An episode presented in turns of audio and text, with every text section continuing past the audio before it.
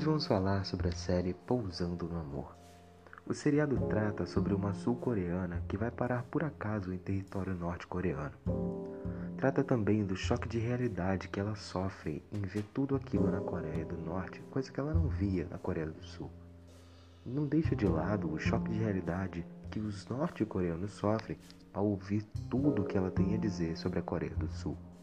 Vamos tratar agora da personagem principal, a Yoon Se-ri uma personagem com muitos problemas familiares, mas ainda assim é a futura herdeira da empresa de seu pai, mesmo ela sendo a irmã caçula e tendo a sua própria empresa. Uma mulher muito rica que faz parte de 0,001% da população sul-coreana, que são os milionários. Numa tarde que ventava bastante, ela vai fazer um teste de um produto para paraquedas. Inicia-se um tornado que a leva à Coreia do Norte. Chegando lá, ela é recebida por um soldado, o qual se encanta pelo seu jeito ingênuo e a sua beleza exuberante. O soldado é o personagem principal também. Vamos falar agora um pouco sobre o soldado. Este tal soldado não se trata de um soldado comum, ele é um capitão, o capitão Ri Jae-wong Hyuk. Ele é representado como um clássico soldado, um homem forte, relativamente alto e que age de forma fria e calculista. Ele não conhece como funcionam as coisas online ou muito menos moda e internet. E muito menos se importa com a classe alta que a personagem sul-coreana representa. Ele a encontra pendurada numa árvore. Indica para ela qual caminho que ela deve seguir para ir para casa, a Coreia do Sul. Quando ela decide mudar de trajetória e acaba indo para uma vila para moradia de soldados norte-coreanos, ele a ajuda e a abriga em sua casa. Na sua casa há alguns outros soldados, mas agora vamos falar de outros soldados, soldados os quais estavam indo atrás dessa mulher. Os soldados que a perseguiam eram divididos em dois grupos. Os soldados que estavam à procura dela na intenção de matá-la e os outros que a queriam para uma interrogação, pois havia uma suspeita de ela ser uma espiã. Inclusive, o capitão chega a insinuar algumas vezes que ela parece uma espiã porque ela chega na Norte-Coreia sem ser identificada e consegue entrar na casa de um capitão da Norte-Coreia, também sem ser identificada. Fica lá por dias sem dar seu verdadeiro nome. Traços comuns para um espião. Na casa do capitão há outros quatro soldados, que acabam encobertando ela por um tempo. Vamos agora tratar desses quatro soldados. Esses tais quatro soldados, eles são bem diferentes entre si. Há um que é nitidamente mais frágil. Um soldado é normalmente representado como um homem forte e viril, mas este não. Ele é apaixonado por filmes, séries e novelas sul-coreanas, principalmente as de romance e de drama. Há um que quebra regras, mas que quer ser um coronel, que bebe em serviço e ignora a chamada de rádio. Este quer matar a sul-coreana e enterrá-la. Há o mais jovem que quer impressionar sua família, que quer ser considerado como um herói e poder dizer isso à sua mãe. Ele quer salvar a mulher, mas não quer ir contra seu país. Ele tenta manter a honra de um soldado norte-coreano, mas também se preocupa com o bem-estar daquela cidadã sul-coreana. O quarto soldado ele é mais calado e analista. Ainda não se sabe muito sobre ele, muito menos sobre o que ele pensa, mas ele parece se importar bastante com ela, mesmo que ignore algumas coisas que ela fala. Vamos falar agora sobre a família dessa personagem sul-coreana. Ela tem seus dois pais vivos e também dois irmãos que são ambos casados. Um de seus irmãos envolveu-se numa briga com seus funcionários. Ele feriu um funcionário gravemente e ainda quebrou o dente do mesmo. O outro sofreu um golpe e perdeu 50% de seu poder sobre a empresa de seu pai. Ambos querem ter o poder da empresa em suas mãos, mas a herdeira foi ela, quer eles gostem ou não. Sua mãe a ama, mas não sabe expressar. É fria e arrogante e também não gosta da ideia de que ela comande a empresa, uma vez que ela foi embora de casa e abriu seu próprio negócio há 10 anos.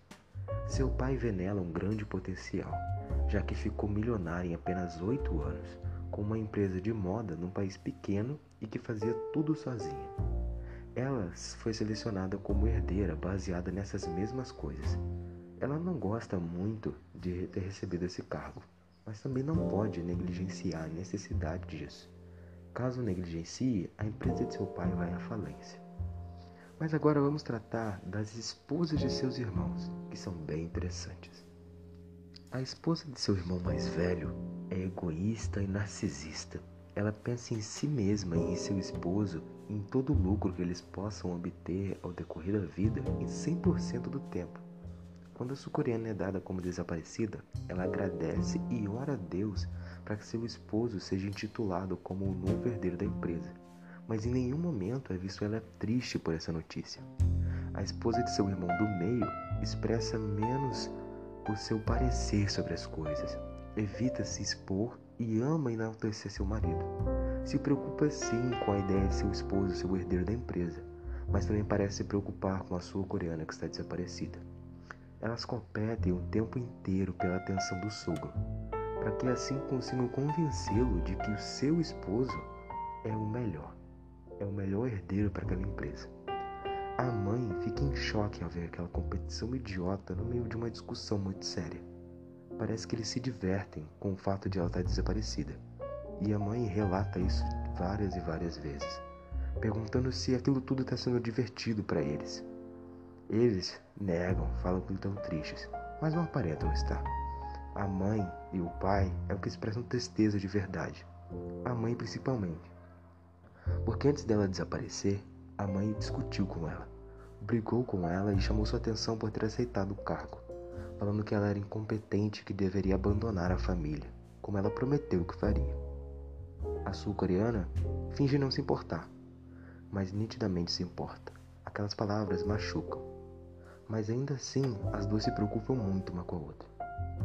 Tanto que quando a sul-coreana entra em apuros, ela grita pela mãe mesmo sabendo que ela não pode ouvi-lo. Mas vamos agora à minha opinião sobre essa série incrível. A série trata muito bem o choque de realidade de uma moça sul-coreana rica e um soldado norte-coreano. Mostra também o jogo de negócios e invejas dentro de um seio familiar extremamente capitalista sul-coreano. Não deixa de tratar a ignorância e a xenofobia que há do tratamento de um país para com outro Retrata também o choque de ela ficar sem contato com a internet em ver coisas antigas como adegas de alimento e carnes guardadas em potes de sal. O soldado que eu citei anteriormente, que é apaixonado por séries, novelas e filmes de romance e drama sul-coreano, ele diz que pode soltá-la, porque quando ela chegar na Sul-Coreia, ela terá uma amnésia. Ele também diz que isso é muito comum nos países capitalistas porque é essa a noção que ele tem. E isso que se passa nas novelas em que ele assiste. Mulheres, homens que sofrem amnésia e esquecem de tudo aquilo que tinham vivido anteriormente. Então ele acredita, por viver em um país comunista e não ter contato com o exterior, que isso seja comum apenas em países capitalistas, como se houvesse algum problema no sistema capitalista que causasse amnésia. Ela também tem um choque de realidade ao perceber que nem todo mundo ali tem celular. Na verdade, apenas os de alto escalão têm celular. O capitão, quando fala de eletricidade e sobre coisas novas, cita o carvão como uma fonte de energia. Ela ri porque onde ela vive, tudo são feitos por corrente elétricas e fios e postes. Lá, uma lâmpada, uma lanterna, é uma coisa muito moderna. Ela também se surpreende quando o capitão chega em casa com um sedã com a placa 729, que de lá é a placa para soldados de alto escalão, e todo mundo para em volta do carro. Todas as pessoas tentam olhar o carro mais próximo possível e encostar nele. As crianças se surpreendem e as mães brigam com as crianças para que não encostem no carro. E ela se pergunta por que, que tantas pessoas se impressionam com apenas um sedã preto, que para ela era comum demais? Para ela, aquele carro, na verdade, não era nada, porque o carro dela na Sul-Coreia era bem melhor do que aquele. Ela estava acostumada a ver pessoas com carros daqueles. E aquelas pessoas não estavam acostumadas a ver aquele carro. Alguns dizem até que já ouviram falar, mas nunca tinham visto um carro daquele. Outros disseram que já o tinham visto de longe, mas nunca tiveram oportunidade de tocá-lo. É até engraçado citar coisas assim e parar para pensar que esse choque de realidade existe no mundo de hoje. Em pleno século XXI, pessoas ainda se surpreendem em ter contato com a internet e ter contato com o sedã. É incrível pensar que essa série passa com tão maestria esse choque de realidade entre a Norte e a Sul Coreia. É possível perceber um discurso odioso dos personagens para com os personagens norte-coreanos Talvez porque a série seja sul-coreana e todos seus produtores também o sejam, e seus atores e atrizes também. Então eles acabam expressando a sua opinião sobre a Norte-Coreia. Algumas coisas que eles dizem ali não é verdade, algumas coisas são exageradas. Mas grande parte é tudo aquilo que a gente ouve falar. É todas aquelas notícias que podemos checar na internet. Grande parte daquilo ali é verdade. E eu recomendo muito essa série para aqueles que são fãs de romances e dramas e também para aqueles que são fãs de história e geografia. Eu, particularmente, assisto essa série por ambos motivos. E é esse meu parecer. Se você gostou, fique por aqui e verá os próximos podcasts. Bom, eu me despeço por aqui. Meu nome é João Pedro e eu acho que eu te vejo na próxima.